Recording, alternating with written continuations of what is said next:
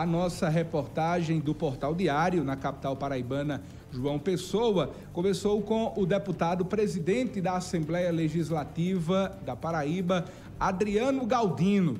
O presidente do Legislativo Estadual, Adriano Galdino, descartou, em entrevista ao Portal Diário, na capital João Pessoa, serviço de Lucas Ribeiro nas eleições de 2026 e também falou sobre a conjuntura política em Campina Grande, em que o atual secretário de Saúde do Estado, Johnny Bezerra, é cotado como pré-candidato do governador João Azevedo em uma disputa municipal. Vamos acompanhar a entrevista de Adriano Galdino ao Portal Diário.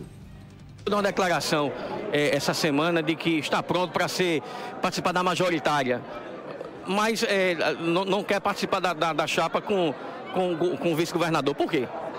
Olha, eu sou muito sincero e franco.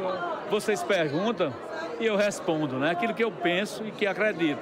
Eu não digo nada nem para agradar ninguém, nem para desagradar ninguém. Eu digo aquilo que eu acredito e que eu penso e que eu acho que é o certo.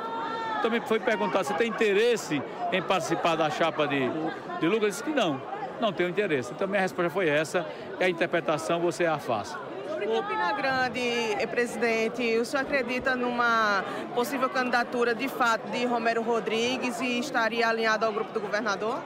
Eu acredito na candidatura de Romero com toda certeza. Espero que ele venha para o republicano, espero que ele venha para aquele, tanto no republicano, que é um partido da base, ele possa estar junto com o governador e com todos os partidos que acompanham o governador lá em Campina Grande para vencer as eleições em Campina. E como ficaria Johnny Bezerra nessa história? um grande secretário de saúde né, que a Paraíba tem. Eu acho que um dos, um dos motivos que eu acho importante na candidatura de Romero é, é, é esse, deixar a Jona não estar, como secretário de saúde, que faz um excelente trabalho. Eu acho uma pena muito grande tirar a Jone da sua secretaria, porque Jone faz realmente, realmente um excelente trabalho e deve continuar secretário para melhorar cada vez mais a saúde pública da Paraíba.